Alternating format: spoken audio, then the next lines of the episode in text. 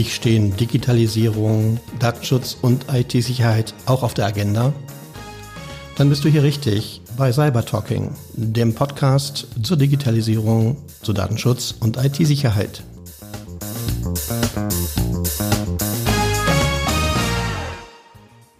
Ja, herzlich willkommen zum Podcast diese Woche. Ich habe eigentlich nur ein ganz kurzes Thema aber das regt mich schon seit Tagen auf und das muss ich heute in diesem Podcast mal loswerden. Das ist diese unsägliche Diskussion zum Thema Datenschutz bei der Corona-App. Ihr habt das ja wahrscheinlich schon mitbekommen. In verschiedenen Zeitungen haben verschiedene Politiker immer wieder, äh, ist auch aus Kreis der Wirtschaft zu hören, immer wieder äh, herumgemäkelt, dass ja doch der Datenschutz ähm, ein Hinderungsgrund ist an der Effektivität der Corona-App. Und das ist ein Thema, was sich gebetsmühlenartig immer wieder durch die Medienlandschaft zieht. Und das ärgert mich deswegen so massiv, weil es einfach mit Unkenntnis gepflastert ist. Und zwar Unkenntnis nicht nur über die konkreten Bedingungen, unter denen eine Corona-App eingesetzt werden kann, sondern auch Unkenntnis hinsichtlich der gesetzlichen Regelungen, die die DSGVO erlaubt, beziehungsweise das, was Datenschutz eigentlich bedeutet. Der Datenschutz bedeutet in erster Linie mal Transparenz. Das heißt klare, vernünftige Regeln, an denen man sich orientieren kann und die jedem Betroffenen klar aufzeigen, was für Daten über ihn gespeichert und verarbeitet werden, wo sie verarbeitet werden und was damit passiert. Und im Zweifelsfall auch, was damit passiert, wenn das ganze Drama hier ein Ende gefunden hat. Aber zurück.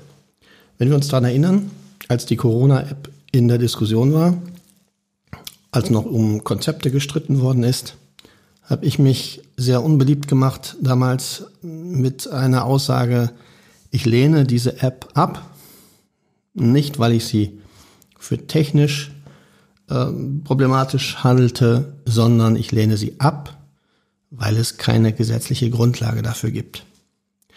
Unsere Justizministerin, die Frau Lambrecht, hat sich ja auf den Standpunkt gestellt, wir brauchen dafür kein eigenes Gesetz. Die DSGVO ist dafür ja völlig ausreichend. Und wenn die Nutzer es alles freiwillig tun, dann haben wir ja eine Einwilligung. Von daher alles gar kein Problem. So, wenn man sich aber jetzt mal die DSGVO genau anschaut, und wir reden ja hier über Gesundheitsdaten letztlich, dann gibt es dafür einen eindeutigen Artikel, nämlich den Artikel 9, der die Verarbeitung dieser Daten regelt.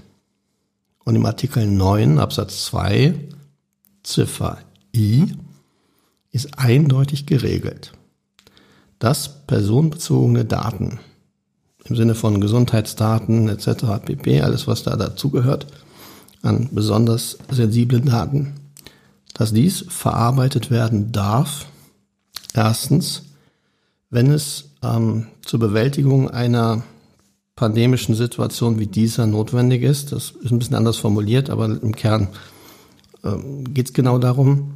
Und zweitens, wenn das Ganze sozusagen nach Unionsrecht oder dem Recht des Mitgliedstaates zur Bekämpfung einer solchen Situation erforderlich ist und entsprechende Garantien für die Rechte und Freiheiten der Betroffenen gewährt werden. Das heißt im Kern nichts anderes als das, das, was hier ständig angemahnt wird. Man müsste den Datenschutz lockern, damit die App irgendwie, wie soll ich sagen, mehr Daten verarbeiten kann, bessere Daten verarbeiten kann, die Nachverfolgung leichter machen kann.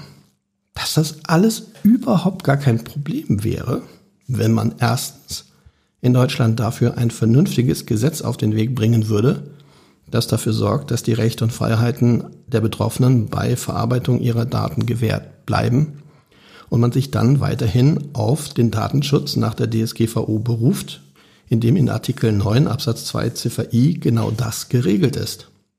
Das heißt, wenn ich es mal in aller Deutlichkeit sagen darf, das, was ich jeden Tag oder fast jeden Tag in den Medien lese, man müsse den Datenschutz aufweichen, damit die Corona-App besser funktioniert ist absolut Know-how befreiter Unsinn. Und deswegen nochmal ganz klar, die DSGVO regelt das. Die DSGVO gibt die Möglichkeit, mehr Daten zu verarbeiten, sensible Daten zu verarbeiten, wenn es gesetzlich klar geregelt ist. Und weil sich unsere Politiker genau um dieses Gesetz bislang herumgedrückt haben, eiern wir hier rum. Und deswegen, liebe Herren Politiker, wenn Sie der Meinung sind, dass die App, die Corona-Warn-App, nicht genug Daten verarbeitet, dann bitte greifen Sie sich an Ihre Nase oder die Nase der Justizministerin. Machen Sie ein vernünftiges Gesetz, stellen Sie das Ganze auf die Basis der DSGVO und dann können Sie diese Daten verarbeiten und lamentieren Sie nicht über den Datenschutz, der im, im Wege steht. Was im Wege steht, ist Ihre schiere Unkenntnis. So, das musste einfach mal gesagt sein. Es war ein sehr kurzer Podcast, vielleicht sogar ein Shortcast. Ich hoffe trotzdem, dass es euch ähm, informativ etwas weitergebracht hat, dass es vielleicht auch nochmal eine andere Perspektive auf die Situation gegeben hat. Und ich freue mich, wenn wir uns bald wieder hören. Thank you.